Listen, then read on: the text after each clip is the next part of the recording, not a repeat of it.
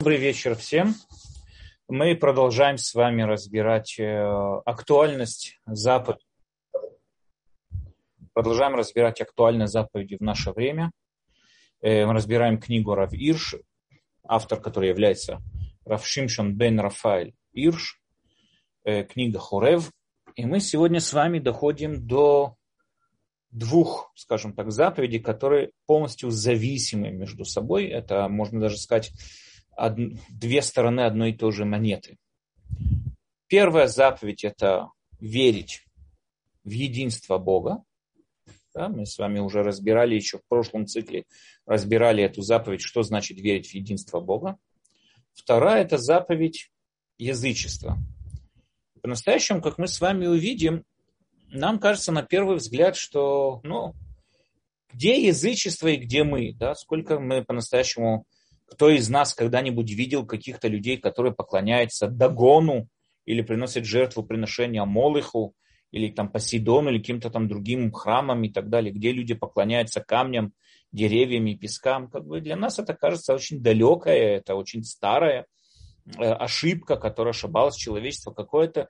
Как эта заповедь и этот запрет актуальны нам сегодня? Сегодня в основном цивилизованный мир в основном построен вокруг трех монотеистических религий. Да, это иудаизм, христианство, ислам, э, где мы с вами видели, там, что люди верят в многих богов. Ну, есть, конечно, там разные азиатские религии и так далее. Но в цивилизованном мире мы редко кого таких знаем, что прямо вот сказать, что вот наша эта заповедь сегодня очень актуальна в наши дни. Но, во всяком случае, Равиш вот попытается нам объяснить актуальность этих запретов и как они касаются напрямую нас, нашей повседневной жизни. Во-первых, для того, чтобы разобраться здесь, в чем собой особенность монотеизма, именно которого нам представляется вот через иудаизм, для этого надо вначале разобрать то, откуда вообще берутся другие типы веры, религии, там, язычества и так далее, и так далее. Как она, что собой означает язычество, для того, чтобы понять, что собой означает вот вера в единого Бога. Для этого мы с вами отойдем немного в историю и попытаемся с вами разобраться, вот, скажем так, как вот современные историки, там, например, Ноа Харари, известный историк, который вот они пытаются положить вот эту вот э, историческую вот эту линейку развития религий. Представим собой, вот вернемся там на десятки тысяч лет тому назад, допустим, да, вернемся на существование людей, как первые охотники-собиратели. Да, еще до аграрной революции были еще охотники-собиратели. Люди, когда жили охотники-собиратели, они жили в маленьких или чуть более больших группах людей, которые кочевали постоянно по одному и тому же кругу.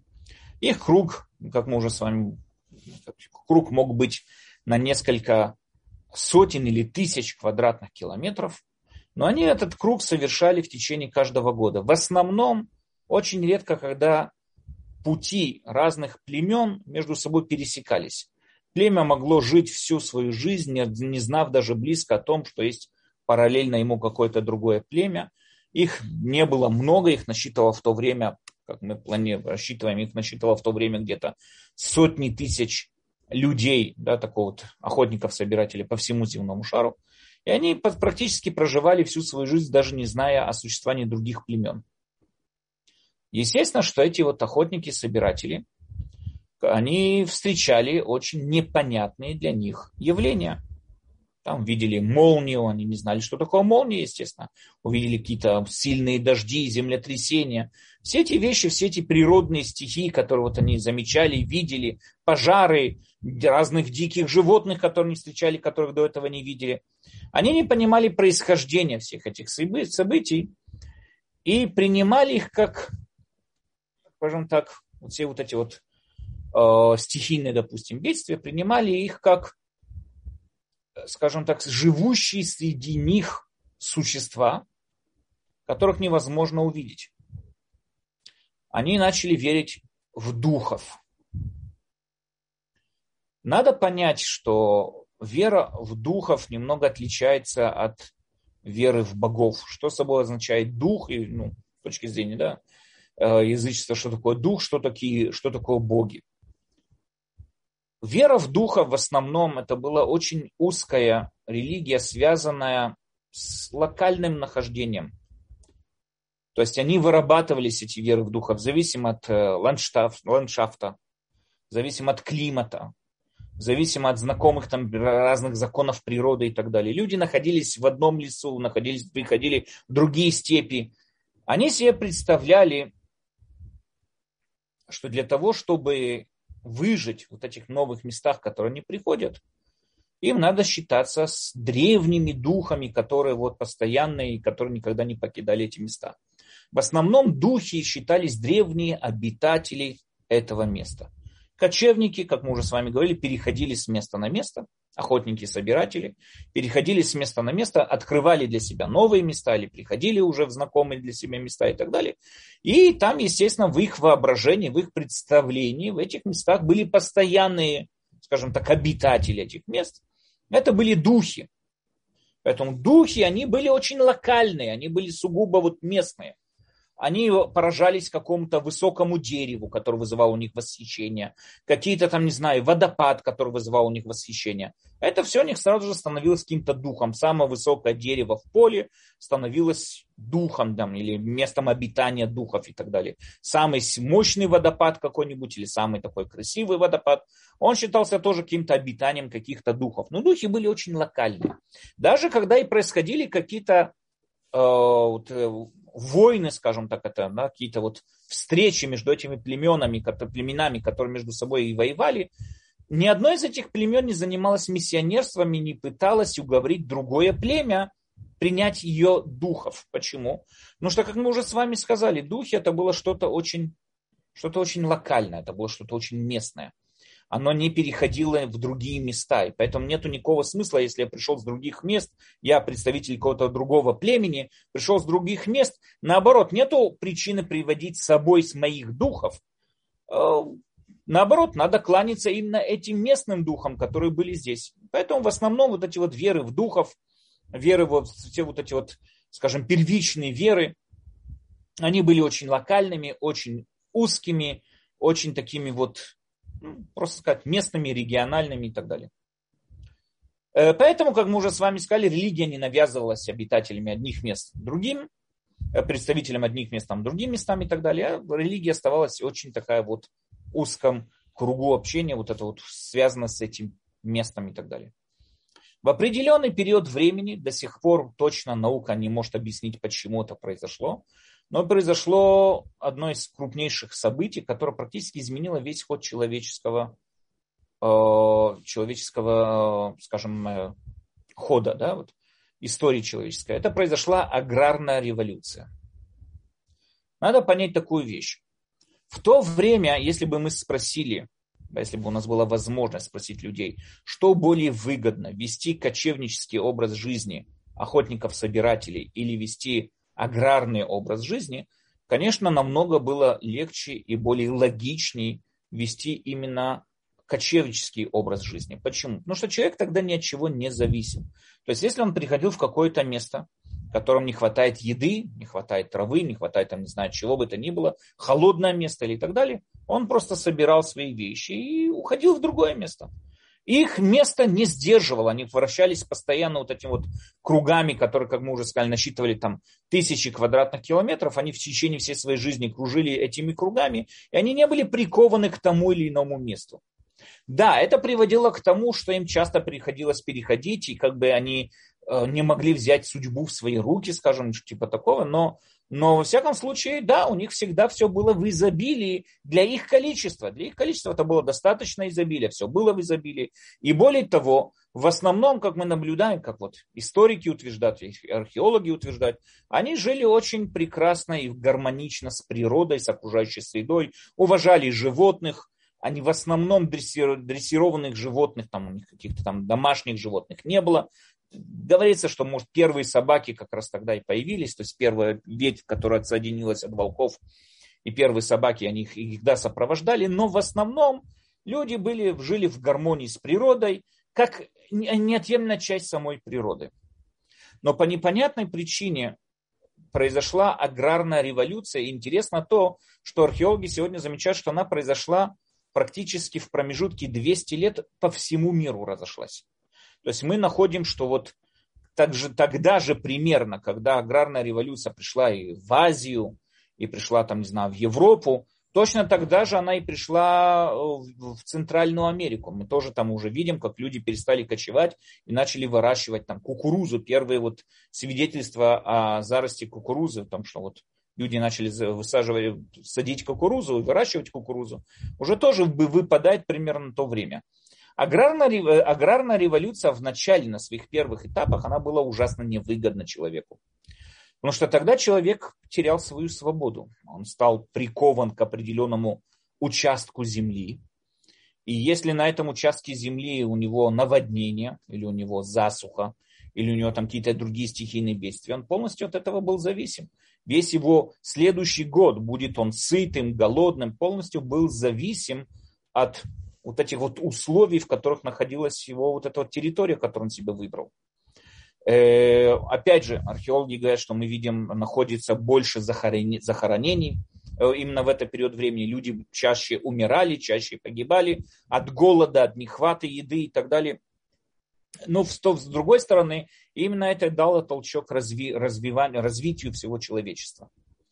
Аграрная революция тоже люди, которые вот встретились, да, они начали уже, как мы сказали, дрессировать животных, то есть подводить под свои нужды, начали уже более не менее управлять природой. То есть они не просто жили в природе, не просто жили вместе и в гармонии с природой, как и другие животные, они начали прямо управлять природой, они научились не поедать зерна, оставлять их сыпать в землю и ждать следующий год урожай, планировать на будущее практически, можно сказать, тогда и началось все, вот это вот, началось все это развитие человечества. Именно в этот период времени началось все вот это вот развитие, продвижение. Начали Теперь понятно, что каждая территория каждого племени, она, если она была хорошая, на нее претендовали также и другие племена.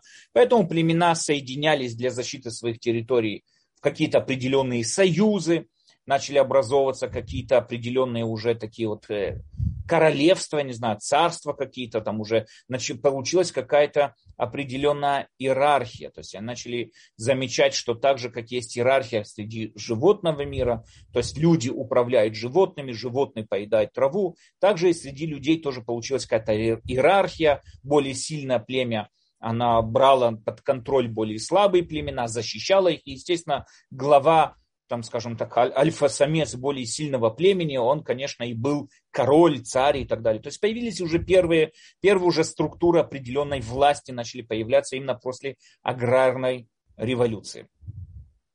Но они тоже, как мы уже с вами сказали, заметили, что они, опять же, были очень сильно зависимы от сезонов года, от разных природных стихий, разных климатических условий, которые напрямую влияли на их э, состояние, на их изобилие, на их плоды, на их урожаи.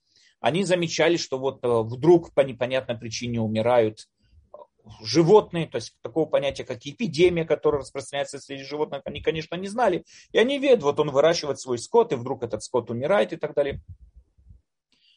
И все это у них вызывало тоже вопросы, почему однажды это происходит так, почему вдруг происходит по-другому. То есть те же самые вопросы, которые в свое время мучили кочевников, вот этих вот э, охотников-собирателей, то же самое и мучило людей во время аграрной революции, потому что там далеко в науке они не продвинулись, и многие из процессов они не понимали, не знали, как они работают и так далее они также заметили, что бывает тоже, то есть бывают такие вот события, как мы с вами уже сказали, да, бывают разные, э, э, скажем, э, разновидность разных процессов, которые на первый взгляд никак между собой не связаны, все эти процессы. И более того, они даже противостоят один другому. То есть мы видим, с одной стороны, человек сеял, посеял в один год у него шикарное поле, хороший урожай, а на следующий год у него засуха, и все вымирает. И мы с вами, они наблюдали, видели, летняя жара, и потом приходили зимние холода. Да, там э, массивные дожди или засуха. Рождение детей, или там, рождение сына и смерть детей и так далее, и так далее. То есть все вот это вот ими тоже наблюдалось. И всегда у них вызывало вот этот вопрос, откуда происходит, почему такое большое количество разных разновидных процессов происходит в природе. Мы видим процессы, которые происходят на суше, процессы происходят на воде, в полях, в лесах. Кажется, что мир управляемый огромным количеством разных сил.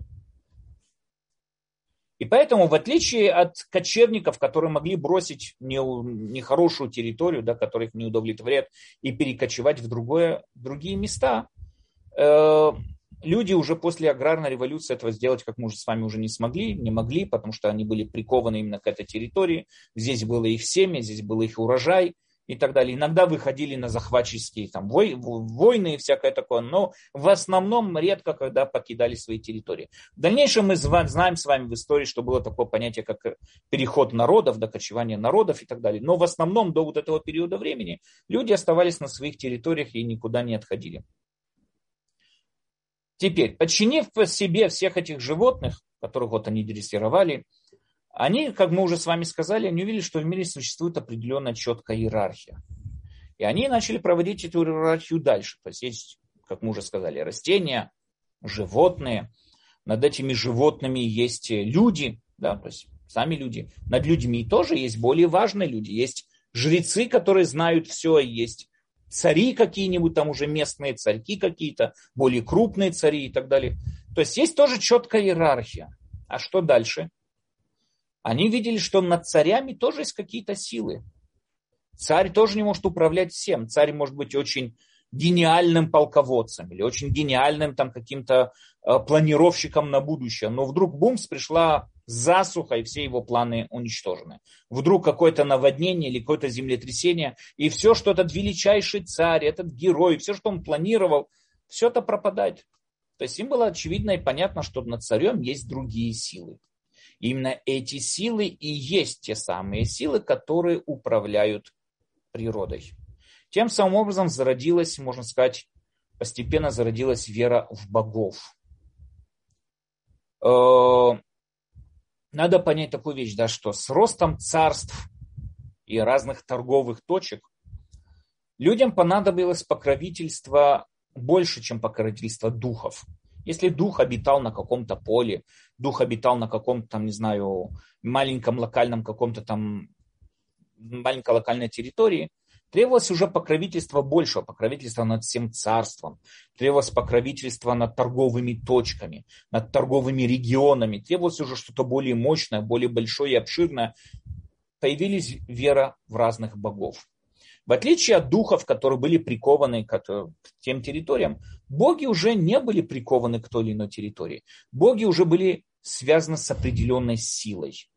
Были боги дождя, были боги, там, не знаю, изобилия, плодородия, были боги войны, но они уже не были каком-то прикованы в каком-то месте, что в этом, в этом месте есть такой бог, в другом месте есть другой бог. Нет, боги стали уже глобальные, и вера в богов стала намного более глобальна, покоряя, покоряющая весь мир, то есть боги управляли миром.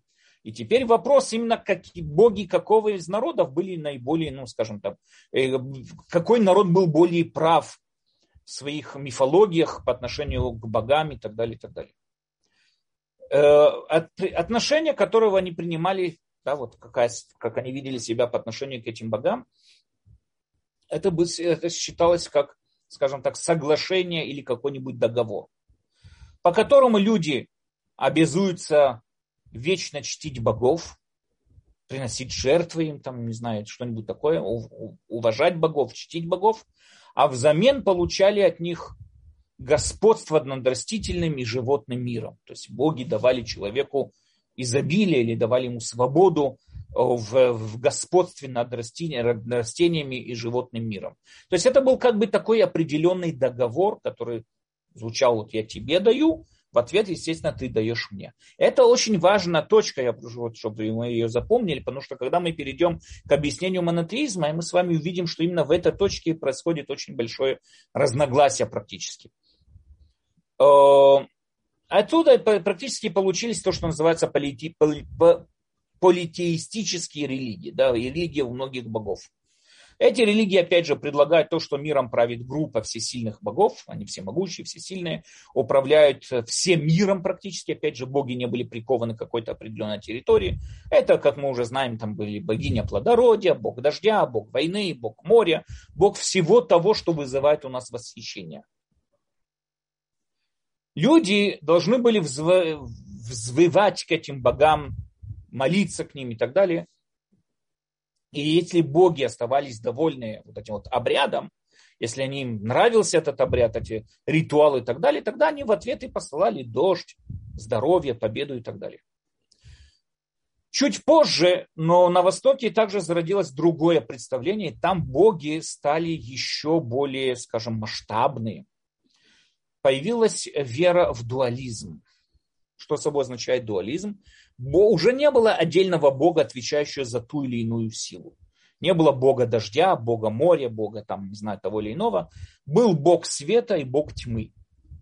То есть весь мир, вот как объяснялись, вся эта разновидность процессов, всегда задавался вопрос, почему с одной стороны человек радуется, у него родился сын, а с другой стороны, там, не знаю, на войне погибает другой его сын.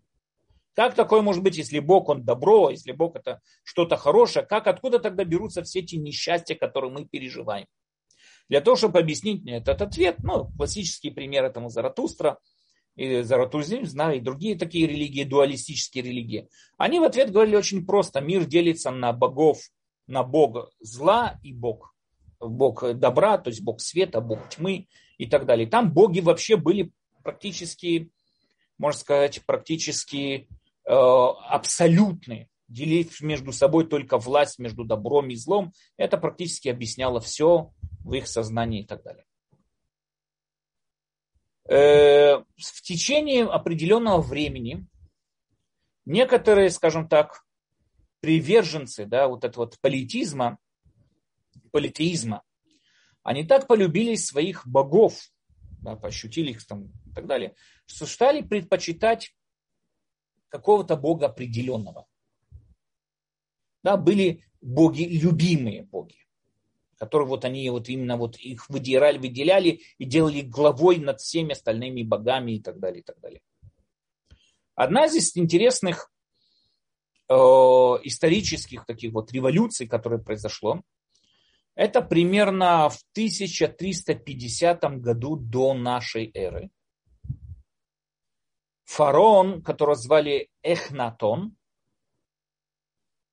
он э, в связи с постоянной борьбой с жрецами, э, он отменил, решил ограничить силу жрецов, как это можно было сделать.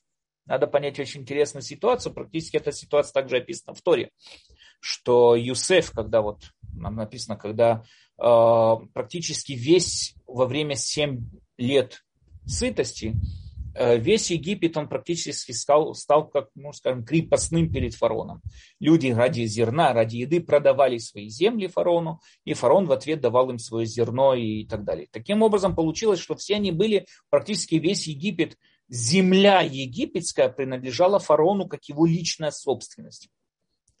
Единственное, кто от этого не входили в это, это были жрецы, потому что фараоны понимали, что сила и власть над народом принадлежит, в руках, находится в руках у жрецов. Поэтому храмы, жрецовские храмы, они э, были недосягаемы до фараона. У жрецов была, а, скажем так, автономия, автономная власть, автономия была и так далее. Э, Эхнатону это очень сильно не нравилось, потому что он вел разные войны, ему требовались определенные деньги, а жрецы не готовы были выделять ему на это ресурсы. Поэтому он пошел на очень интересный шаг. Он просто запретил всех остальных богов. Он объявил, что только бог Атон, это единственный бог, бог солнца, бог Атон, единственный бог, который существует. Это единственный бог, который существует, а все остальные боги запрещены. И культ поклонения другим, каждый, кто исполняет Бога, это было под угрозой смерти. То есть он превратил культ Атона в государственную религию, а поклонение другим богам запретил под угрозой смерти.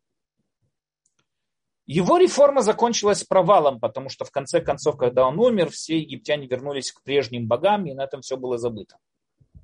Но вопрос, которым задаются, это очень интересно. Когда э, историки занимаются развитием монотеизма, они приводят вот что, что вот он был первый монотеист в мире, да, вот этот Эхнатон, он был первый, кто дошел до, до веры в единого Бога, и практически, по мнению многих, все остальные монотеистические религии, включая иудаизм, списали идею с него. Но это, это колоссальная ошибка. Это уму непостижимо, какая ошибка, даже стыдно, что люди, э, занимающиеся историей, изучением там разных фактов, не понимают огромную разницу. Один из э, известных немецких философов, э, его звали Герман Коган, он провел четкую линию между верой в одного Бога и между монотеизмом. Мы с вами уже сказали, что язычник, что мотивирует язычника служить Богу, тому Богу, которого он выбрал. Что мотивирует язычника ему служить? Как мы с вами сказали, есть какой-то договор определенный. Я даю тебе там уважение, чту тебя, я тебя, я человек, чту тебя, Бог, а ты в ответ мне даешь изобилие, даешь какое-то спасение, даешь что-то и так далее. Моя вера, естественно, мои ритуалы в первую очередь предназначены ради моих интересов. Я верю, язычник верит, что Бог или боги, или кто бы то ни было, они неотъемлемая часть всего происходящего в этом мире. Интересно, что этот вот величайший Бог Атон, он тоже был зависим от потусторонней силы. Он каждую ночь умирал и каждое утро воскрешал.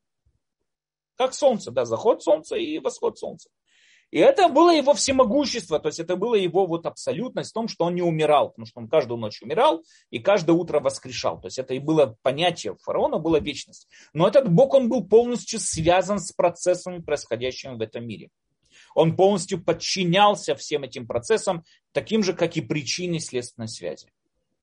Если я, у меня с этим Богом договор, я выполняю те или иные ритуалы, а от Бога требуется, чтобы он пошел мне на защиту меня защищал.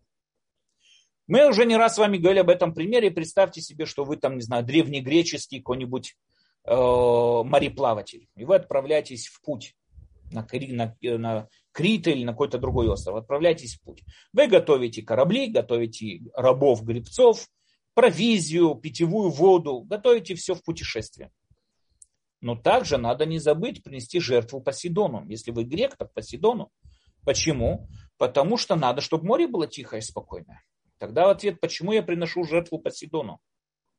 Я приношу жертву Посейдону, опять же, не ради Посейдона, потому что между мной и Посейдоном есть негласный договор. Я приношу ему жертвы, а Посейдон защищает мои корабли. Если Посейдон не будет защищать корабли, я обращусь к Дагону, там бог моря у фиников и филимлистян. Если он не согласится, тогда обращусь, там, не знаю, там, Нептуну, римскому богу морей и так далее. Потому что между мной и Богом есть четкие, четкая взаимосвязь. Я даю тебе, я, человек, даю тебе Бог, ты даешь мне что-то в ответ. Это все можно сравнить, этот пример можно сравнить с, как я все привожу, да, то есть с коррумпированным чиновником. Я хочу протолкнуть какую-то свою там какой-то свой интерес определенный, там, не знаю, построить что-то, открыть какой-то бизнес. И я понимаю, что без вмешательства, без помощи этого чиновника у меня не получится, потому что все коррумпировано в стране. Поэтому что я делаю? Я им приношу конверт со взяткой. Почему? Потому что я люблю этого чиновника? Нет, конечно, я его ненавижу всем своим сердцем. Но почему я ему приношу конверт со взяткой? Потому что я понимаю, что иначе никак. Это между нами такой негласный договор. Я тебе взятку, ты принимаешь взятку, и ты помогаешь мне. Но когда я даю тебе взятку, в первую очередь я даю тебе ее тебе. Но, э, извините, я даю ее тебе ради своих интересов. Да? Даю ее тебе ради своих интересов. Потому что я здесь главный. В моем представлении именно вокруг меня вращается весь этот мир. Я здесь главный. И только нашел себе такого вот покровителя. Иногда этот покровитель будет вредный, иногда он требует очень дорогие жертвы, иногда не очень дорогие жертвы. Но вот он все-таки является моим покровителем, и ему я должен принести эти жертвы. В отличие от этого, вера в монотеизм, говорит, э, э, говорит Герман Коин, вера в монотеизм означает то, что человек осознает, что его Бог, он не Бог один, а он Бог единый. Что значит единый? Единый – это особенный, выходящий за пределы всего. Что значит вера, моя вера в, одного Бога? Означает, что мой Бог ни с чем не подобен. Он выходит за рамки всего этого мира. Весь этот мир – это последствия его власти. Но не, он не является частью этого мира. И поэтому все вот эти вот понимания, какие-то договора между мной и им, это смешной разговор. Он мне никогда ничем не должен. Он мне ничем не обязан. Он как был Бог до создания этого мира, он так и есть Бог после его создания. Никакой, никакой связи, как бы вот так, взаимосвязи здесь нет. Я могу стремиться к нему приблизиться, это да. И поэтому в данной ситуации я готов выполнять, ну, скажем, в кавычках, его желания, готов выполнять его заповедь, его требования от меня, но он мне ничем не обязан, он мне ничем не должен. Это уже совсем другой подход к пониманию один Бог. Когда Мидраш нам описывает путь, который прошел Авраам, Авраам прошел путь, там, то, что он начал исследовать, описывает именно Мидраш, именно вот интересно э, всю вот эту вот историю, которую я вам до сих пор пересказал, да, что Авраам начал задаваться вопросом, кто управляет, кто управляет ночью, кто управляет днем, кто управляет тем, кто управляет этим. Авраам, э, э, Авраам э, занимался, занялся этим вопросом, задавался этим вопросом. И практически он дошел до того, что миром управляет одно единое. То есть мир – это одно единое, им управляет одно единое. Как раз вот то, что мы сейчас с вами будем э, разбирать. Это не то, это полное различие, это огромная разница между тем, что дошел Авраам, между тем, что постиг вот этот фараон Ахнатон. Фараон, несмотря на то, что он верил в одного Бога в этот период времени, но он оставался язычником. Он оставался язычником, потому что в его сознании Бог не выходил за пределы этого мира. Бог этот олицетворял какие-то силы, происходящие в этом мире. Он не выходил за их пределы. Человек, который связывает Бога с тем или иным явлением, говорит, что вот это вот явление, это есть божество, это язычник. И не имеет значения, он верит в одного Бога, в двоих богов или в 800, сколько-то там не было богов и так далее. Он остается тем самым язычником, потому что он, его, в его сознании Бог не выходит за пределы этого мира. В его сознании Бог это всего лишь определенная сила. Сила солнца, не знаю, сила чего бы то ни было и так далее. И поэтому, так как все в этом мире взаимосвязано в определенных, э, скажем, таких вот отношениях, договорах, соглашениях и так далее, то же самое имея связь с этим Богом тоже. Поэтому, когда я ему служу, я ему в первую очередь служу ради себя, ни в коем случае не ради него.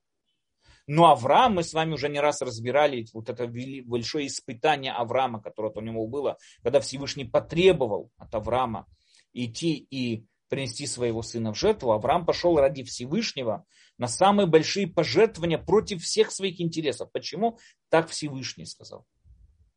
И по-настоящему монотеист, настоящий монотеист, который принимает, понимает, осознает, что Бог находится за пределами этого мира и так далее, он служит не ради себя, потому что он глубоко понимает, что Бог, как и был Бог до сотворения этого мира, он такой же Бог, как и после сотворения. И наши действия на него никак не влияют. Но мы выполняем эти заповеди, потому что так Бог сказал. Это есть монотеизм. Понимание того, что Бог за пределами всего, что мы с вами видим, за пределами всего, что мы с вами понимаем, и все, что вся наша реальность, она прямая последствия Его. Окей, понимая это, мы сейчас с вами можем заглянуть, пробежимся сейчас вот по тому, что хочет нам сказать Равиш. Равиш приводит в доказательство, ну, скажем, там, в, в, в определение монотеизма приводит два стиха Торы. Первый стих Торы, это как вот называется урок, самый известный лозунг еврейского народа. Слушай, Израиль, Господь Бог наш, Господь один. То есть Шма Израиль, Ашем Илюкейну, Ашем Эхад, да? Господь Бог наш, Господь один. Это, можно сказать, такой вот лозунг, лозунг монотеизма. Когда мы принимаем на себя вот эту вот веру того, что наш Бог, Он не еще какая-то дополнительная сила, управляющая этим миром.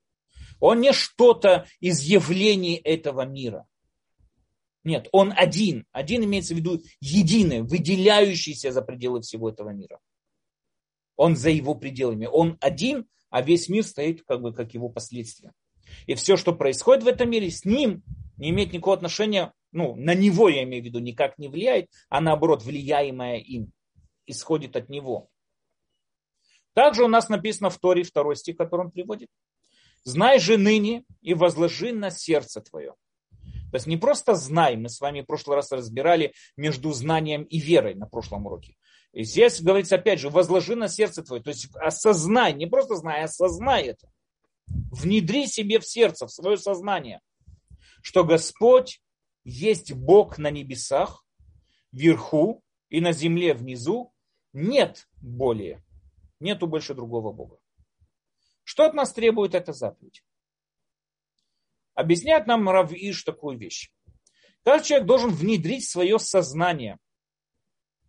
Бог, которого мы принимаем, как власть над собой, он Бог один, как мы уже с вами сказали, другого такого нет. Он Бог один.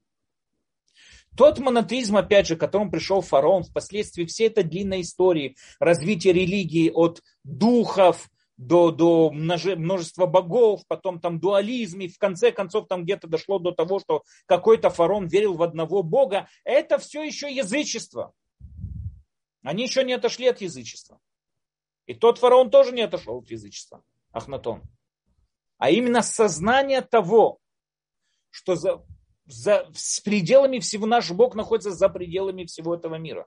Как создатель этого мира, он находится за его пределами. Много разных явлений происходит в нашем мире. Да, как говорит Равиш. Растения прорастают из семени, там, не знаю, плодовые деревья прорастают из разных там тоже семечек, плода и так далее. Сам плод падает на землю, гниет, и тем самым, самым порождает новые деревья. Мы постоянно видим цикл. Постоянно что-то здесь движется. Мы наблюдаем постоянные циклы в природе, которые приводят к пробуждению, там, порождению или гибели и так далее. Постоянно новые животные рождаются, старые умирают, новые растения рождаются, старые гниют и так далее. Дикие животные, мы видим, постоянно выходят из своих нор, там, пополнить свои потребности. Природа живет, все здесь живет. Человек освобождается из, принуждения, из принуждений к свободе выбора. Да, и он из вот принуждений своих становится свободным в своем выборе. То есть мы видим также раз, развитие человеческого сознания и так далее. Также много разных событий, говорит Равиш, происходит в судьбах народов. Мы тоже это наблюдаем. Цивилизации, которые встают, империи, которые встают и разрушаются. На их места происходят создаются новые империи, новые цивилизации. Люди, люди рождаются, строят семьи, учатся. Иногда также и бывает и страдают. Иногда кажется, что люди брошены просто на произвол судьбы. Но вот через всю, скажем так, историю человечества можно проследить. Это интересную идею еще в свое время подал э, Рабью Далеви в книге Кузари. Можно проследить чудесное спасение еврейского народа. Несмотря на все свои гонения в течение тысяч лет, живший без родины, чудесным образом спасался раз из, раз, из раза в раз как бы проявляя своим существованием, проявляет как бы власть Всевышнего над историей народов. То же самое в нашей личной жизни, говорит Равиш, мы тоже видим разные, большое-большое количество разных событий. Да, мы там, люди идут в первый класс, хорошо учатся, происходит какое-то событие, начинают плохо учиться. Есть постоянное, постоянное движение то в одну, то в другую сторону. Человеческая жизнь всегда сопровождается радостными и печальными моментами. Победами, поражениями, стремлению к духовности. Человек вдруг его вот пробуждает какое-то стремление к духовности. Или там наоборот каким-то там плотским страстям и так далее. Но несмотря на все вот это вот огромное разнообразие в процессах, которые между собой, кажется, на первый взгляд вообще ничего их вместе не соединяет. Это совсем разные процессы, совсем разные события. И кажется, там даже противодействующие события. Как мы уже сказали, то есть зарождается что-то новое, и также и умирает это новое. которое зародилось, оно со временем умрет. Но мы должны все равно, несмотря на это, все эти события, и кажется на первый взгляд огромное разнообразие, существующее в этом мире, мы должны осознать, что всего-то есть один источник. Несмотря на все эти огромное разнообразие, эти огромные процессы, которые мы с вами наблюдаем, множество разных процессов, за пределами всех этих процессов существует, есть один источник. Бог. Это надо осознать, что Бог и есть то самое, что стоит за пределами всех этих событий. Человек должен осознать, что весь мир да, со всем его разнообразием это один механизм. Если проследить последствия причинности этого механизма, мы дойдем до одного источника. Человек должен осознать также, да, что также его жизнь и все, что с ним происходило в течение всей этой жизни, это тоже один источник. Это не два разных, две разные силы, которые противостоят между собой и так далее. Нет, это одна сила, это один Бог. Именно приближение к этому источнику, да, именно к этой цели, он и должен посвятить всю свою жизнь. Говорит Равиш, когда человек находится в процессах так же, когда и в труде, и в духовной жизни своей, и также во времена еды, отдыха, семейного уюта.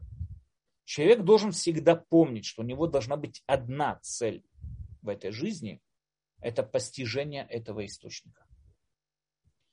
И здесь мы с вами переходим плавно сразу же к следующей заповеди. Это запрет язычества. И мы с вами видим, что эти две заповеди полностью связаны между собой. Написано у нас в Торе, да не будет у тебя божеств чужих перед моим лицом. Как мы уже с вами сказали, мы наблюдаем разные силы, которые правят миром. Да, там законы природы, космические тела, то все, что мы с вами говорили, стихии, там, все, что мы с вами говорили. Мы также видим абсолютную власть человека, который способен там, не знаю, постигать космос и, и внедряться там в квантовые какие-то частицы, мы видим глупых людей, мудрых людей, сильных, слабых. Одни строят, другие разрушают. В самом себе мы тоже находим разные порывы. Порывы, как мы уже сказали, к чему-то хорошему, к добру, делать что-то хорошее, а также порывы к чему-то плохому. Но, как мы уже сказали, это все ведет к одному источнику. Именно этот источник, он является законодателем всего происходящего. И мы, самое главное, мы должны принять его законодателем над нами. ни одна сила не должна быть в нашем сознании приравниваться силе Всевышнего. Я объясню такую вещь. Смотрите, у человека, мы тоже уже не раз об этом говорили, действие человека можно разделить на три группы. Есть действия, которые человек выполняет их как средство для достижения чего-то есть цели, то есть средства становятся какими-то целями, и есть ценности. В чем, что он собой означает? Прямо простой, простой пример. Человек встает рано утром для того, чтобы идти на работу. Окей, зачем ему надо работать? Деньги. Ему нужны деньги. Значит, деньги для него это ценность. Работа для него это средство достижения. Это деньги для него цель. Работа это средство постичь эту цель. То есть, если придет какой-нибудь другой человек и скажет ему, не иди на работу, я тебе буду давать эти деньги, тогда и вставание на работу, и, и вообще работа теряет весь свой смысл. Ведь смысл работы было достижение этой цели, деньги. Ну так если у меня есть возможность получить эти деньги, не прикладывая таких больших усилий, так и мне эти усилия не нужны. Мне этого не надо. Поэтому деньги это цель, работа это средство. Если, допустим, моя работа там, дает меньше денег, чем те усилия, которые должен приложить, допустим, там сам проездной стоит дороже, чем та зарплата, которую я получаю, тогда естественно, что нет никакого смысла идти на эту работу. Потому что главное здесь всегда средство на второстепенно по отношению к цели. Но деньги тоже это есть какая-то причина, зачем деньги нужны. А, деньги нужны для того, чтобы, ну, допустим, семью обеспечить. Надо обеспечить семью. Для этого нужны деньги. Окей, значит, обеспечение семьи – это есть цель. а деньги это средство. То есть мы видим поднятие на следующее звено. Значит, обеспечение семьи это цель, а деньги это средство. А зачем семью обеспечить? Зачем семья нужна, допустим? Следующий вопрос. Ответ семья нужна, ну, не знаю, для того, чтобы обрести счастье в этом мире, допустим. Окей? Значит, главная моя цель – это счастье, а семья – это средство для его достижения. Поэтому, если, допустим, семья не приносит мне это счастье, по разным причинам, не знаю каким, или я эгоист, или семья плохая, не знаю, не имеет значения что, но не приносит мне этого счастья, тогда семья теряет весь свой смысл в моих глазах. Потому что главная цель моя – это счастье. Хорошо, следующий вопрос. Зачем счастье надо? Зачем надо быть счастливым? Какой смысл в этом?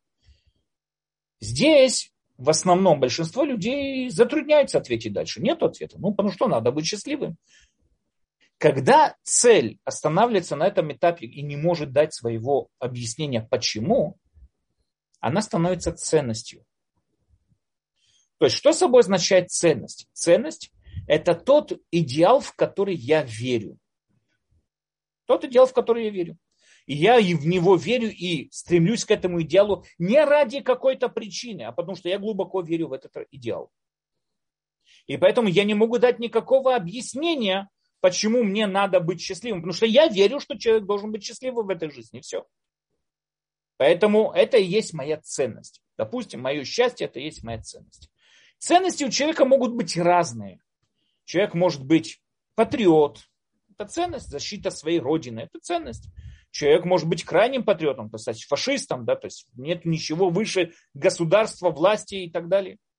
Человек может придерживаться ценностям семейной жизни. Он семьянин, это его ценность. Человек может придерживаться к многим разным ценностям. Коммунизм, социализм, равенство среди всех народов, ну, не знаю, все что угодно. И человек может жить с многими ценностями. Он может быть и патриот, и семьянин, и, и так далее, и космополит, допустим.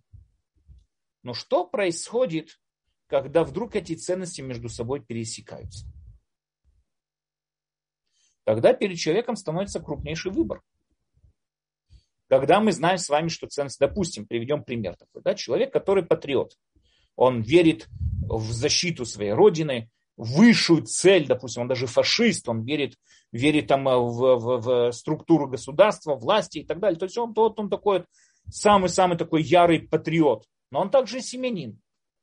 Он верит в ценности семейной жизни. И вдруг он узнает, что его сын предатель. Он вдруг узнал, его сын предатель, который сейчас, в данный момент, наносит ущерб его стране. У человека сейчас выбор – как патриот, он, по идее, должен избавиться от сына, убить его, потому что он вредитель. Но как семьянин он не сможет этого сделать. И здесь человек стоит перед выбором, который должен проявить, кто он на самом деле. Он стоит перед испытанием, который говорит, кто он на самом деле. Он семьянин или патриот. Поэтому в основном люди могут жить с разными ценностями. Но что происходит, когда эти ценности пересекаются? Тора описывает нам Авраама, нашего праца Авраама, Тора описывает нам как большого гуманиста, человек, который любил человечество, любит человечество, любил человечество. Он ради человечества пошел за, за грешников с дома на прямой конфликт со Всевышним. Там известны споры, вот там, если там есть 50, 40, 30 праведников и так далее. Потом Тора переносит нас в рассказ о тем, что там было с Лотом. И когда мы возвращаемся к Аврааму, вдруг он получает совершенно уму непостижимый указ от Всевышнего. Идти и убить своего сына. Что это за указ такой был? Что за испытание такое? Ответ заключается в том, что Авраам, Авраама испытывали. Кто он больше? Он больше гуманист, любящий людей, или все-таки он больше любит Бога? До этого испытания Авраам жил с двумя ценностями. Он любил людей, ради людей он готов был идти даже на конфликт с самим Всевышним. Он защищался за людей, он был постоянно активный в действиях своих и так далее. Или все-таки он больше любящий Бога. Именно в этом и заключалось его испытание, какую из этих ценностей он выберет. И он выбрал ценность, вот любовь к Богу, превышающая даже любовь к сыну, любовь, э, любовь к, к человечеству и так далее, и так далее. То есть Авраам вынужден был выбрать свою ценность. И его ценность заключалась в чем? Любовь к Богу. Когда человек живет разными ценностями до самого этого испытания, не надо доходить до, до этих испытаний, но у него, допустим, есть ценность, он верит в Бога и верит, что надо служить этому Богу, он осознал идею монотеизма, и понимать, что Богу мы служим не ради нашей выгоды, потому что между нами им нет нету никакого э, соглашения договора и не может быть этого соглашения договора. Мы выполняем его требования, ну что он от нас требует, и мы принимаем его как абсолютную власть над нами. Это ценность, которой мы служим. Но с другой стороны, у нас есть также и другие ценности. Ценности, там, не знаю, патриотизм, или ценности, там, не знаю, любые другие ценности, которые могут быть. Равенство, коммунизм и так далее, и так далее. Человек, который живет, у него есть несколько ценностей, значит, он другие идеи, если они на уровне ценностей, значит, у него другие идеи приравниваются идеи Богу. Это уже определенная форма, можно сказать, определенная форма язычества. То есть у нас уже, как бы можно сказать, есть два Бога. У нас есть, допустим, наш Бог, которому мы служим. Есть другой Бог, там, допустим, Родина, патриотизм, что бы то ни было. Тогда получается, что человек живет двуличной жизнью. Или там, если у него три ценности, так, не знаю, трехличной жизнью, четырехличной жизнью, сколько бы то ни было, то человек, он живет, у него, кроме единственной ценности, которая может быть у настоящего монотеиста – Опять же, если мы с вами вернемся к первой заповеди, вот этой, которую мы с вами разбирали э, сегодня, да, первая, то есть вторая заповедь в книге, первая заповедь, которую сегодня мы с вами разбирали. О вере в единого Бога. Что означает вера в единого Бога? Я осознаю, что нет ничего, что приравнивается Ему. Я принимаю Его власть, абсолютную власть над собой. Что значит абсолютную власть над собой? Ничего не приравнивается в моем сознании э, к ценности служения Ему. А если все-таки у меня что-то и приравнивается, если, допустим, да, я просто накидываю примеры, там, не знаю, там, э, ради э, захвата какой-то территории надо будет выйти в субботу и воевать, допустим, да, просто накидываю. У меня сейчас вот происходит как бы такая вот, такой вот вопрос. Нарушить субботу ради улучшения условий своего государства или не нарушать субботу? Этот конфликт может происходить только у человека. Опять же, конечно, есть тонкости, я не вхожу, это просто привожу как пример. Но этот конфликт может происходить только у того человека, у которого две ценности, которые он приравнивает одну к другой. То есть он по-настоящему сидит и взвешивает государственность, там, не знаю, родина, с другой стороны Бог. И он эти две эти ценности взвешивает между собой. Само взвешивание этого, сама мысль об этом, это уже определенная форма язычества. Ты уже единому Богу, его единого Бога сравниваешь с чем-то другим. Поэтому, когда человек живет двумя этими ценностями, тремя ценностями, он должен понимать, что он тоже далеко от язычества не отошел. Конечно, это не тот язычник, который там кланялся Дагону или приносил там, не знаю, э, своих детей Молиху или там что-то другое там и так далее. Но все равно это человек, который уже не один Бог, не одна ценность. То есть не один Бог. У него есть Бог, есть разные другие ценности. И даже если у него он верит в одного Бога, но он далеко от того самого фараона, о котором мы с вами до этого говорили, который верил в одного Бога, далеко от него не отошел. Поэтому каждый человек должен, что значит запрет язычества? Запрет язычества означает, что человек должен проверить себя по-настоящему, является ли Бог его единой высшей ценностью, ради которой он живет. Есть еще одно, можно сказать, такое вот проявление, скажем так, язычества. Когда мы приравниваем закон или мощь Всевышнего с чем-то другим. Например, знаете, вот когда-то у меня была ситуация, я как-то ехал с таксистом. И мне говорит один таксист, вот он, э, он готов соблюдать всю Тору в Израиле, да, мы говорим о евреи, конечно. Он готов соблюдать всю Тору, все, вот, но есть у него одна проблема. он не может бросить курить. Он каждый день курит по 2-3 пачки сигареты, у него нервная работа, на израильских дорогах каждый, кто ехал, прекрасно понимает до какой степени, это нервная работа. У него нервная работа, он выкуривает по 2-3 пачки в день. И в субботу бросить курить это невозможно, это не для него. Этого невозможно. Здесь получается тоже очень интересная, скажем, такой вот, очень интересный ход мысли. Он приравнивает закон Всевышнего с какой-то плохой привычкой.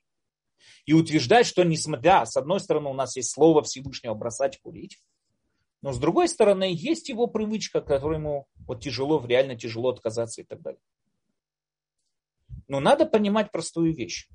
Если Бог сказал, что как выглядит, должен видеть это монотеист, как должен видеть это человек, верующий в единого Бога. Если Бог сказал не курить, значит здесь никаких нету споров, не курить и все. Я уверен сто процентов, что если ему кого-нибудь доктор, там, не знаю, что бы это ни было, не дай бог, покажет и скажет, смотри, если будешь продолжать курить, умрешь, ну, если он адекватный человек. Есть такие, которые даже при самых тяжелых стадиях рака легких продолжали курить. Но в основном обычный человек, которому говорят, вот если ты, э, он моментально бросает. Почему? Потому что все-таки жизнь, она для, в его глазах намного более ценна, чем все остальные привычки. Жизнь намного более ценна.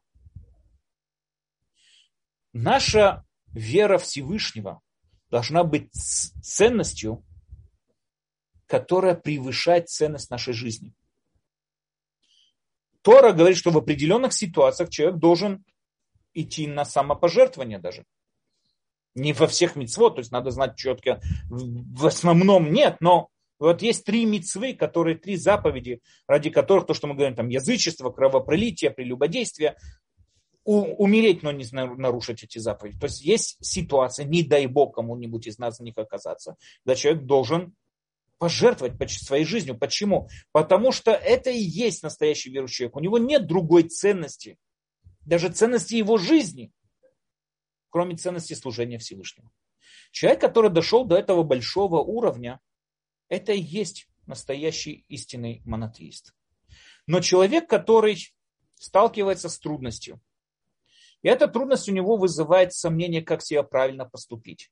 Это может быть плохая привычка, это может быть директор на работе, это может быть какая-то, не знаю, рабочая карьера, да, что бы это ни было. Вот он сейчас вот не будет работать в субботу, он пострадает его карьера, допустим. Он не будет там со всеми сидеть и кушать некошерную еду, он пострадает его статус в его рабочем коллективе и так далее. И из-за этого он там сомневается, пойти кушать некошерную еду, нарушать субботу и так далее. Надо понять простую вещь. Ничто не может приравниваться с точки зрения монотеиста, это есть высший уровень монотеизма, ничто не может приравниваться одной единственной ценности. Какой служению Всевышнему. Все остальное второстепенно. Это и есть высший уровень монотеизма. Когда человек не просто знает, что Бог один, он может даже вам доказать это с точки зрения философии, он там прекрасно читал все Аристотеля и все остальные, там необходимо сущие, он умеет бросаться разными э, фразами Аристотеля и так далее, но он не живет этой жизнью. То есть он говорит, да, Бог один, и, и потом там, не знаю, по разным своим личным выгодам нарушает ту или иную заповедь Всевышнего. Он может быть, скажем так, находится в рамках стремления к монотеизму, не знаю что, но он еще не монотеист. Монотеист это тот человек, который внедрил идею единства Всевышнего в свое сознание до такой степени, что у него нету никаких сомнений вообще. И нету никакого, скажем там, конфликта выполнять или не выполнять ту или иную заповедь. Но что у него нету других ценностей. Это и называется монотеистический, монотеистический уровень человека. Как и написано в истории, как мы уже с вами прочитали – Знай же ныне возложи на сердце твое, что Господь Бог, что Господь есть Бог на небесах вверху и на земле внизу, нет боли. Где бы мы ни, ни были, у нас одна цель – служить Всевышнему. Поэтому сначала урока мы задались вопросом, актуально ли в наши дни вот это вообще разговор, актуален ли в наши дни разговор об э, язычестве и где, где кто, когда бы то ни было встречал язычество и так далее, и так далее. Ответ, мы встречаемся с язычеством в повседневной жизни, каждодневной жизни. Мы встречаемся с, э, с язычеством постоянно и везде. К сожалению, я могу про себя сказать, я не знаю, там, других людей, которые знаю, мы далеко не отошли еще от вот этих вот предрассудков языческих. Да, конечно, мы знаем и мы стремимся, мы знаем и стремимся к достижению монотеизма, но все равно запрет к язычеству актуальный сегодня в наши дни тоже. Окей, хорошо. Есть э, вопросы?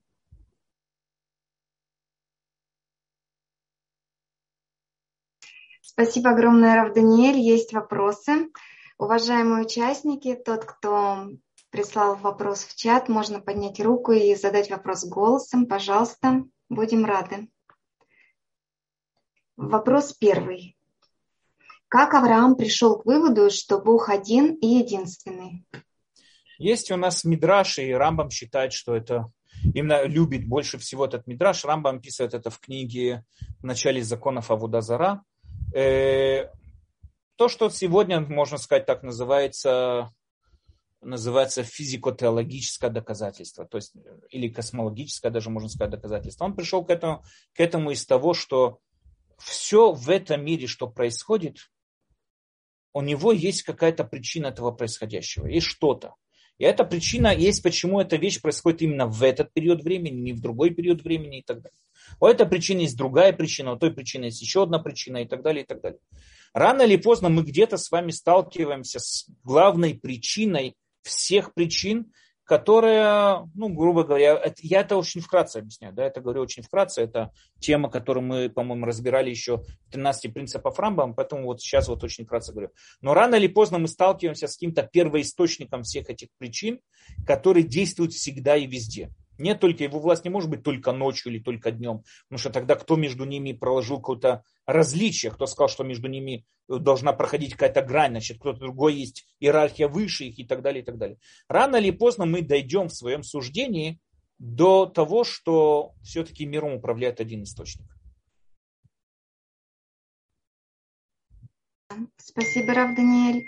Ора пишет, что последние испытания Авраама было не на любовь к Богу, а на страх, трепет перед Ним. Все предыдущие испытания Авраама Авина проходили из любви. Так? Ну, в Торе написано, что ибо сейчас я познал, что Бога боязненный ты. Да. Это тоже очень интересная тема, которую можно говорить, в чем разница между богобоязнью и любовью, любви к Богу.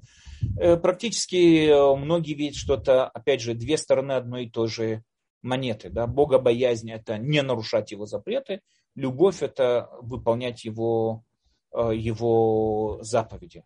И поэтому, ну, опять же, да, да, последнее вполне. Сама Тор говорит про Авраама, что он был, ибо сейчас не протягивая руку к, там, к юноше, ибо познал, что Бога боязнь ты.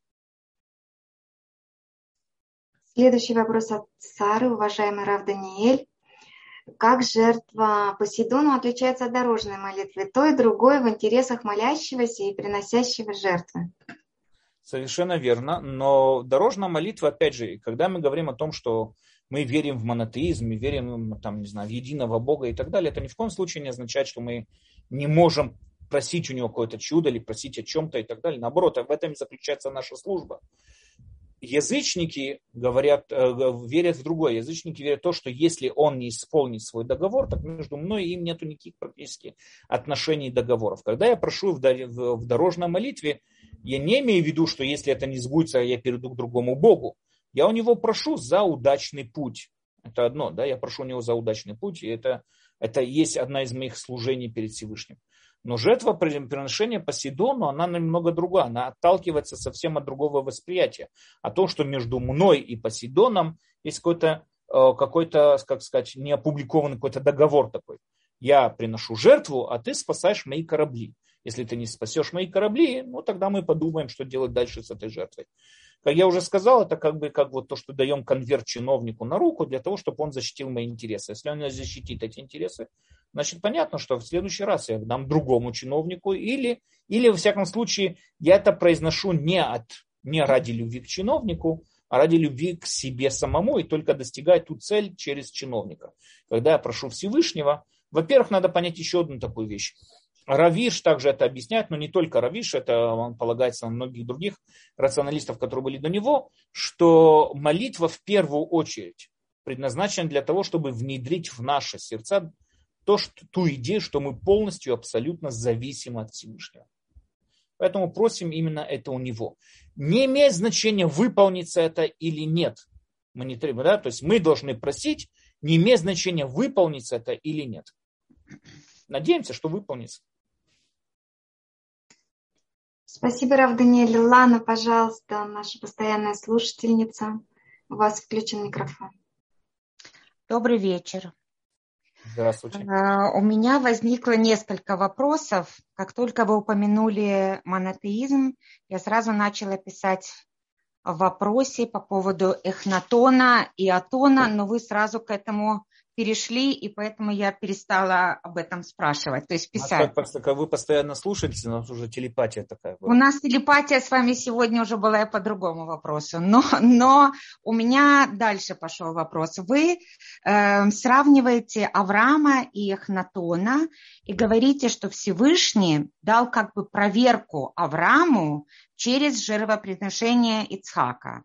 Но я не помню, где в Торе указывается, э, как бы поступил Эхнатон на месте Авраама. А, не исключено, что он поступил бы таким бы образом. Это первая часть. Сейчас я вторую часть скажу. И вы говорите, что у идолопоклонников Э, скорее всего, такая логика. Значит, я обращусь к тебе, если ты не сделаешь, я обращусь к другому Богу. Но мы также не знаем, почему я говорю, потому что Эхнатон, в общем-то, во много, в большинстве литературы признан как э, первый, кто заговорил о монотеизме. Так вот, где мы видим, что Эхнатон не видел в этом боге Атоне и единственного бога и обращался к нему по всем просьбам, а не так, как вот вы сформулировали, я обращусь к Атону, если не подойдет, значит, я обращусь к другому. Он и видел в Атоне единственного. Вот это вот, э, да. И для Эхнатона он был единственный, да. да, вот такая вот вопрос. Okay. Э, смотрите, Ахнат, а, от бога Атона это был бог солнца. Как я да. тоже сказал на уроке, да. бог солнца, даже в вере Ахнатона, каждую ночь умирал, каждое утро воскрешал. То есть Бог Солнца практически был очень ограничен и тесно связан с этим миром. Бог Солнца это было определенное явление, которое Ахматон тоже не мог объяснить никоим образом, поэтому объяснял таким-то божественным проявлением. Но это было определенное материальное какое-то явление, не выходящее за рамки э, этого мира, творения этого мира и так далее, и так далее. С точки зрения монотеизма, то, что я пытался подчеркнуть, это то, что монотеист не видит Бога как единственное какое-то природное явление. Он видит Бога как что-то, что выходит вообще за рамки всей нашей реальности. Что-то, что сотворило всю нашу реальность, всю нашу материю, все, что происходит здесь, все виды возможных вариантов и так далее, и так далее. То есть он абсолютен. Ахматон не видел Атона как абсолютного Бога.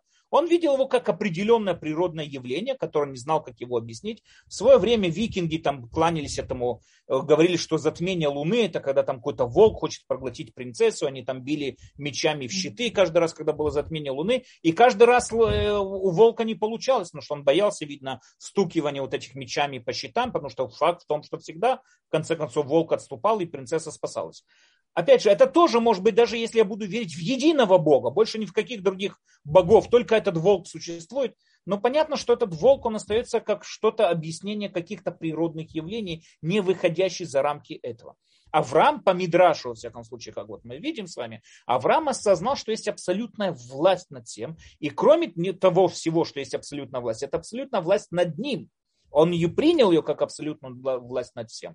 Поэтому отношение между Авраамом и этой абсолютной властью совершенно другая, чем отношение, которое было между Атоном, э, между Ахматоном и этим богом Атоном и так далее. Это совсем другое отношение и так далее. Потому что это не просто какое-то природное явление, а это именно что-то выходящее за, за рамки всего созданного, потому что он и есть создатель всего.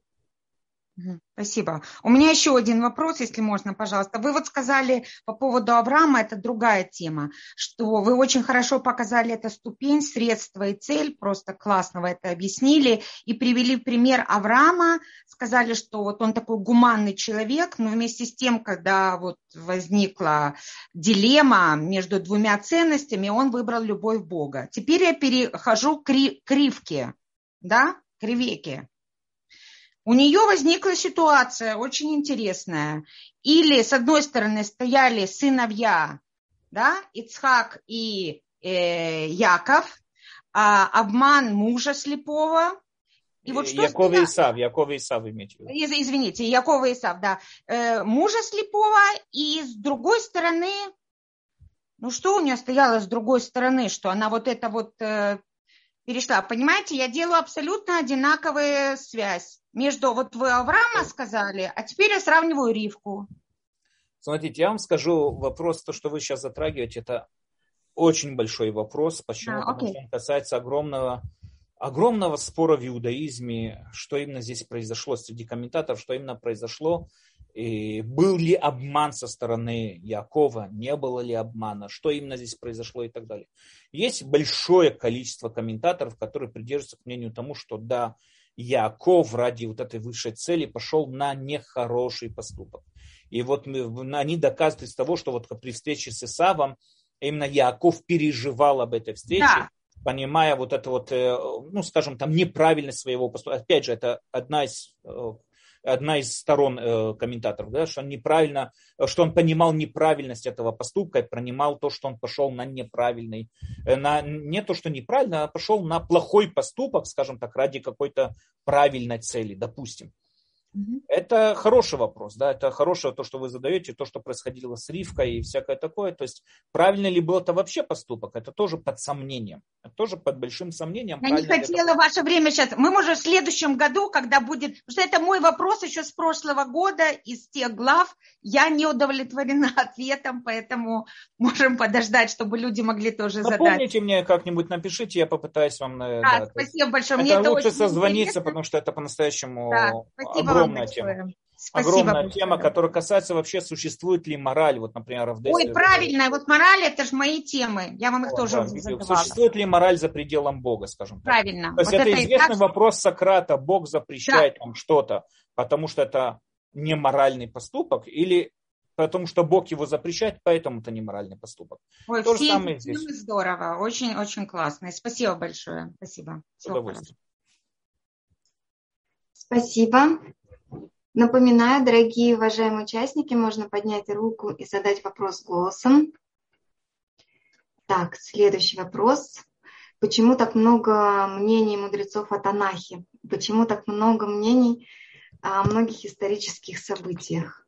Смотрите, Танах в основном э, без мнения мудрецов.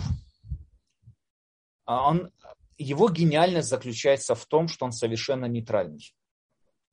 То есть в Танахе любой повесть Танаха, Торы и так далее, человек может ее взять на свой лад. Там в Танахе могут и коммунисты найти идеальные там повести, и, и социалисты, и там, не знаю, капиталисты найти что-то. Возьмем любые лагеря, любые мнения. Танах сам по себе написан очень интересно тем, что он совершенно нейтральный. Там можно, каждый человек может найти свою идею, которая вот прямо написана в строках Танаха и так далее. Интересно в свое время, что когда вот партия э, э, религиозных сионистов, да, вязаная типа Мавдаль была в свое время такая партия, это была первая их партия, они вначале принадлежали к левым, то есть это вначале было левое движение Мавдали, то есть были вязаные кипы, принадлежащие к партии Авод, да, они были левые и так далее. В дальнейшем там уже произошел, когда начали вот после во времена э, первой каденции Рамбама, там 70-е годы, когда начали появляться первые поселения, тогда Мавдаль практически раскололся на две части, можно сказать, край, ну, правые и левые. Я как-то встречал, вот было заседание раввинов Мавдаля, да, вот это, и мы видим, как э, происходил спор между ними о правильности, то есть какое, ну, вкратце говоря, что предпочитать, мировоззрение левых или мировоззрение правых. На что вы думаете, что оба этих лагеря полагались? На Тору, на Танах. каждый из них доходил, доводил свои доводы. Вот в Танахе написано так вот, а другие говорят, нет, в Танахе написано вот так вот.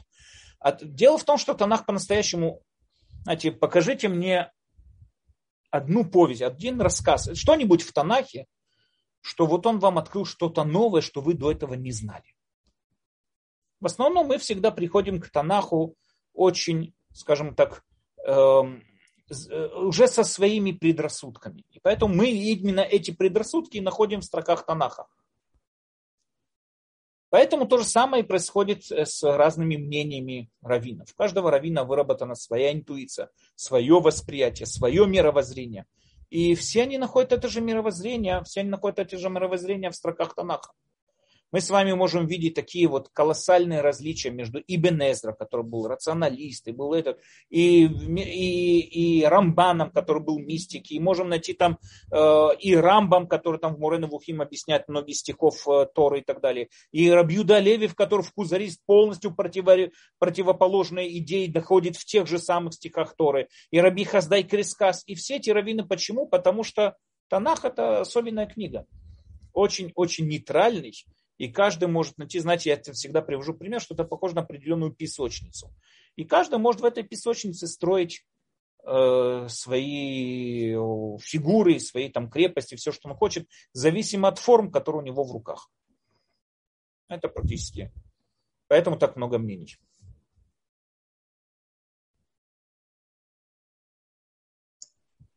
Следующий вопрос от Виталь. Шалом. А как же заветы с еврейским народом? Понятно, что служить надо не ради награды, но ведь написано условия договора. Как? Я не расслышал, как что? Ведь написаны условия договора. Так, не, не, я первую часть не слышал. Какие, что? Как же заветы с еврейским народом? Понятно, Завет? что... Угу. Завет, я не понял, что значит завет. А, Виталий, можно поднять руку, задать вопрос голосом. Иногда уже... Да, сейчас, пожалуйста. А Виталий? Здравствуйте. Добрый вечер. Я пыталась сформулировать нормально мне, как бы, я не спорю здесь, я пытаюсь понять, да? Потому конечно, что, конечно, да. Мы что... тоже пытаемся понять ваш вопрос, да да, э, отличие да, монотеизма от э, вот, язычества. Да, тоже звучала эта тема, но в данном случае это прям ну, как бы, да, э, в Торе описаны несколько заветов бритов да, с еврейским народом. Творец прямо Мушербейну пишет это все, вот, ну, мы не так давно это читали, и Шма Исраиль тоже к этому относится и так далее. Uh-huh. Вот. Эм, как это сочетается, как бы, я да? понял ваш вопрос, да, я понял ваш вопрос. Замечательный вопрос. Извините. Хорошо, что я все-таки его понял.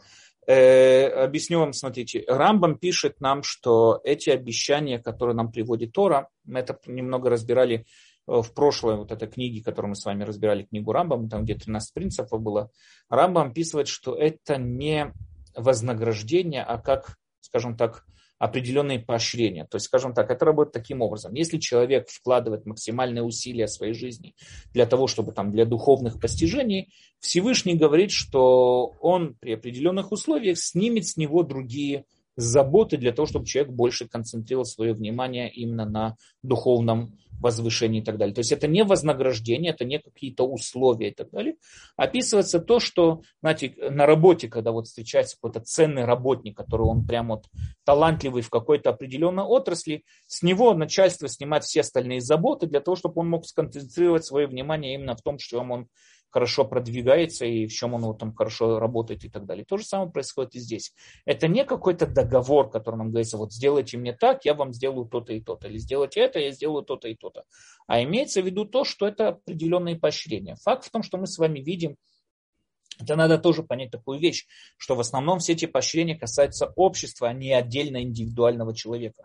Там говорится про народ, если весь народ будет. То есть если один человек будет вести себя хорошо, а весь народ будет вести себя плохо, это не то, что его поле будет защищено, а поле других народов не будет защищено и так далее. Нет, имеется в виду, что если будет правильно построена вот эта вот атмосфера, будет правильно направление всего народа, народ будет жить правильными ценностями, тогда как бы снимутся с нас остальные заботы. но это не вознаграждение, это не то, что там мы можем требовать от Всевышнего и так далее, потому что мы должны выполнять эти заповеди, не имея значения то, будут ли выполнены условия Всевышнего или нет, и поэтому это не договор. Надо понять такую вещь. Язычник, так он относится к Богу, и опять же, будь то даже тот самый фараон Ахнатон, который относился к Богу как один Бог, но он относится к нему как существующая какая-то связь, причина следственной связи. Я тебе, и в ответ ты мне. Все эти обещания, они не относятся к причине следственной связи. Это обещания Всевышнего, и мы с вами видим, что они между собой никак не связаны между вот этими вот обещаниями и, и тем, что вот произойдет. В чем связь между одеванием, там, допустим, выполнением мецвы и будет хороший урожай в поле. Это как бы, скажем так, не то, что обещание Всевышнего, это то, что Всевышний снимет с нас все остальные отвлекающие факторы, чтобы мы больше Э, скажем, вложили, э, что больше посвятили себе именно духовным целям. Но это не договор. То, что я вот хотел объяснить, это не какой-то договор, подписанный между нами. А вот от какого слова происходит слово брит? Как это понять? Потому что переводит традиционно именно так. Брит, да, брит переводится как союз, как союз, как договор, как союз, да, есть такой, ну, в основном как союз, да, переводится как союз. Есть такое. Тора часто использует такое понятие тоже, как брит, и совершенно верно. Но имеется в виду то, что в ответ, знаете, в ответ заключается в том, а что будет, если Всевышний не, не выполнит свое обещание?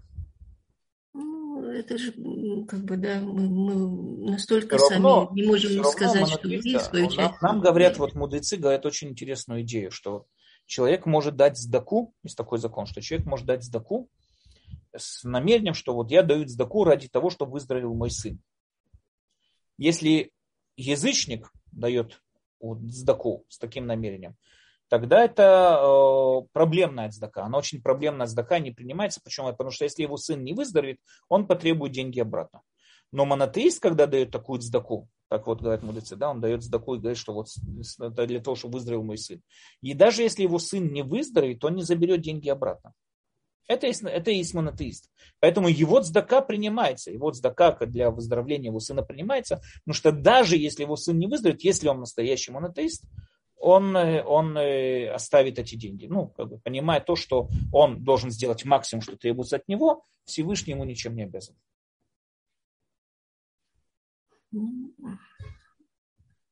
Okay? Да, это понятно. Ну, ладно, я как бы не хочу.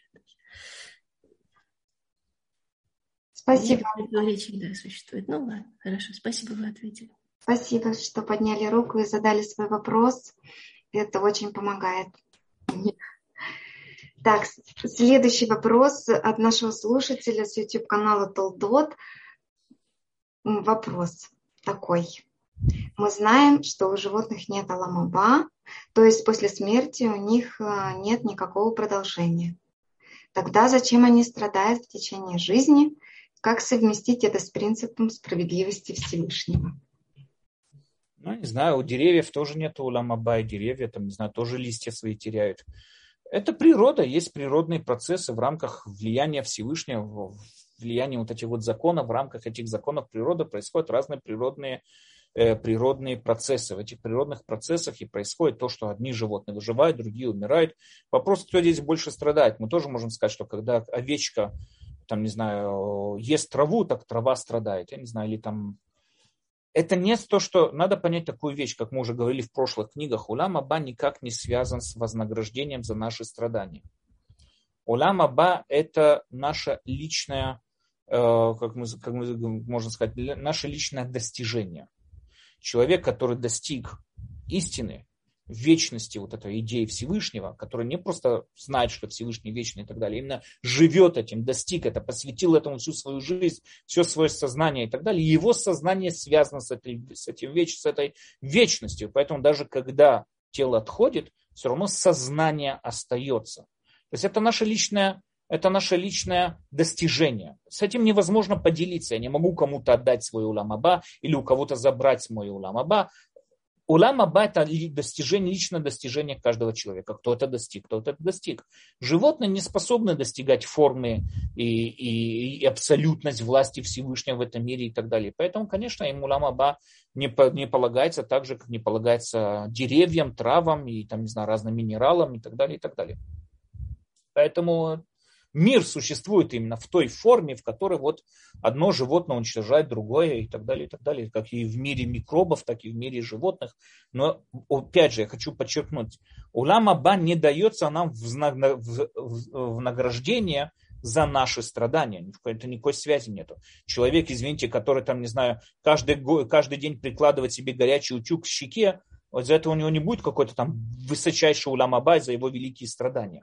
Конечно, нет. Улам Аба – это наше личное достижение. Мы достигаем Улам Аба, мы достигаем вот этой вот идеи вечности Всевышнего и тем самым образом постигаем Улам Аба. Спасибо, Рав Даниэль. Марина, пожалуйста. Эм, да, здравствуйте, Рав Даниэль. Большое вам спасибо за очередной замечательный урок. Очень рада была его послушать.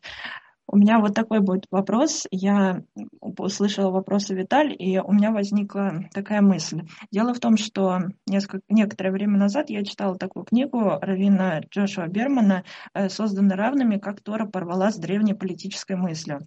И его идея книги была в том, что сам формат, как построена Тора, она очень похожа на договор, который, э, древние договоры, которые раньше заключались э, в древнем мире. И его идея состоит в том, что раньше, когда были отношения богов, они были отношения как бы с царями, а получалось народ полностью был исключен из вот этой религиозной практики. То есть царь уже управлял как бы как посредник, и мы это даже с Эхнатоном видим, что, Эхнат, э, что Эхнатон воспринимался сыном Атона, и дальше он уже правил людьми как бы как сам хотел. А замысел Торы был в том, чтобы она уравнивала уже людей как бы с царями, то есть цари уже не так выделялись над народом, и что как бы в этот договор включены все люди, весь народ в совокупности. С другой стороны, вот э, на этом уроке я задумала, что действительно есть большая разница между смыслом договора у язычников и вот у еврейского народа. Но получается, может быть, все-таки по форме, как договор, это имеет смысл, а по содержанию это совсем другое. Вы совершенно правильно замечаете. Я вам скажу, например, знаете, вот известные законы Хамурави, да, я не знаю, как на русском тоже называется, Хуке Хамурави, да, законы Хамурави не знаю, как это звучит на русском, но это древние шумерские законы. И там интересно в том, что, например, э, по отношению к ворам, там написано, да, что если вор украл у богатого, тогда он должен платить ему вдвойне. Если Бог украл у жреца, тогда, э, если Бог, извините, если человек украл, если, если человек украл у богатого, он должен платить вдвойне.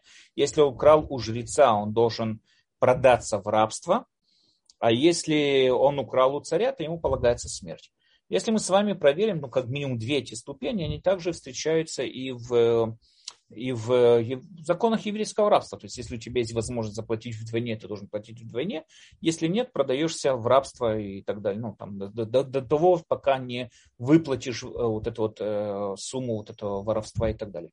Э, есть известный такой исследователь Тора, в свое время был, он уже давным-давно умер, Ефескель Кауфман, и он находит очень много разных, скажем, похожих, можно сказать, аналогичных таких вот законов между Хамурави и иудаизмом. И он приходит к мнению тому, что, что вы сейчас правильно сказали, что э, иудаизм отличается тем, что в глазах Всевышнего равны все.